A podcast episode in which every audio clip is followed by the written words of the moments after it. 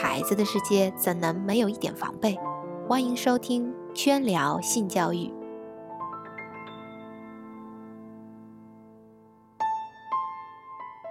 这两天有个大新闻，张木易和张千寻结婚了。张木易比张千寻大十二岁，这不是重点，重点是他俩相识的时候，张千寻只有八岁；公布恋爱的时候，张千寻才十二岁。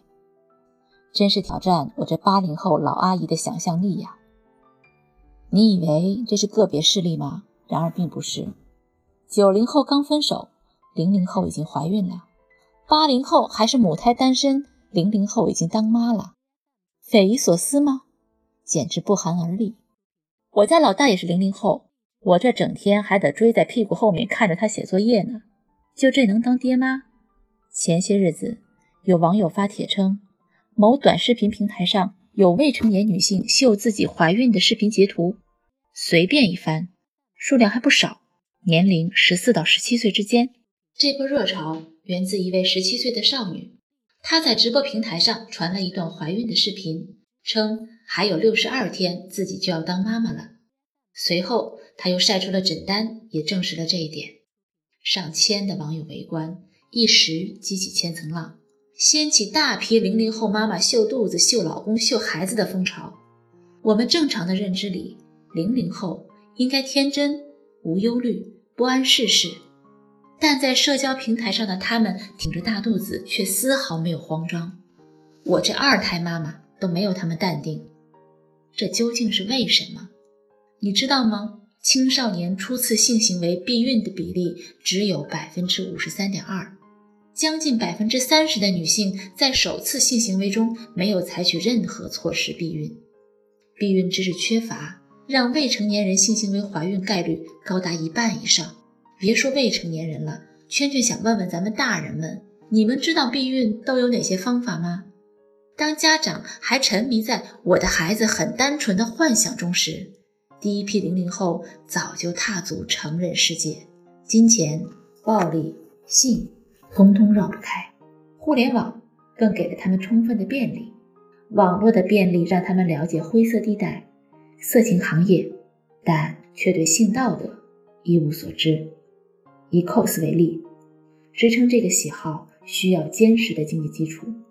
只要钱给的足够多，有些小姐姐并不介意用自己的身体挣钱。某论坛一个高中生以陪睡为代价换免费拍照的机会。那么过早怀孕也就不意外了。然而，这些未成年的孩子不知道，过早的性行为不仅会增加癌患的风险，甚至引发心脏病、高血压等并发症。幼女怀孕分娩的风险比高龄产妇还要大。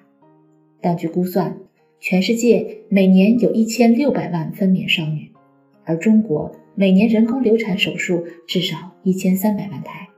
其中，二十五岁以下的女性约占百分之五十，青少年又占掉一半。已知堕胎流产年龄最小的只有十一岁。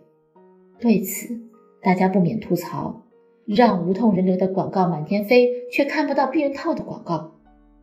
话说，自媒体时代的今天，杜蕾斯也算是业界良心啊，不停的在用生命在写段子，不停的用段子在拯救失足少女。未成年人怀孕不止折磨身心，还可能改变人生。二零一三年，浙江嘉兴街头发生了一起抢人事件。一对两千年出生的小情侣读书时谈恋爱，怀孕了。女孩害怕打胎，就被男孩带到他老家生下一个男孩。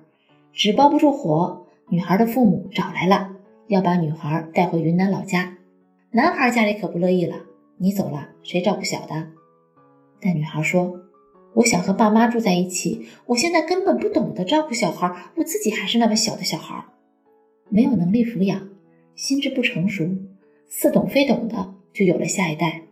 所以，我们经常能看到这样的新闻：十八岁少女未婚产男婴将其溺毙；十五岁女孩宿舍产子后扔下楼致男婴死亡；初三女生学校厕所产下男婴后丢弃；十五岁女孩产子后将孩子从五楼扔下。越说越生气，那么鲜活的一条小生命啊！教育的大环境依靠个人的力量去改变很难，性教育的发展也需要时间。年少怀孕的悲剧，通过家庭教育，很多却是可以避免的。我们家长能做什么？成长过程中足够的陪伴，不仅是表面意义上的待在一起，还有生活细节处精神层面的尊重和交流，抵得过你对孩子千言万语的说教。第二，对于婚恋、生育，我们家长要有正确的引导。这是一个共同成长的过程，遇到分歧，先试着理解，再做沟通。第三，细心的去观察细节处的变化。新闻中的父母常在事情发生后觉得匪夷所思，我以为孩子就是胖了一点，谁能想到是怀孕了？很多在十二到十五岁就发生第一次性行为的人，与对方交往的时间甚至不到一个月。第四，多看看书，多学学怎么才是科学的家庭教育。当然了，多听听圈圈在这白话也是很有益处的。无辜的生命来到这个世界，在尚未成熟的父母引导下，就形成了新一轮的恶性循环。当八零后成了油腻的中年少男少女，九零后的叔叔阿姨摸着后退的发际线，还没感慨完自己已逝的青春，零零后代表团。就已经提前抵达成人世界，圈圈只好拿起保温杯喝两口枸杞茶压压惊。年轻人啊，可以不懂事儿，但最好不要自以为是，可不能在还没有懂事儿的年纪就在冲动的路上一去不复返。关注微信公众号“甜甜圈 Family”，回复关键词“零零后”，阅读本期文字版内容。感谢大家收听，我们下期再见。甜甜圈。哈哈哈哈哈！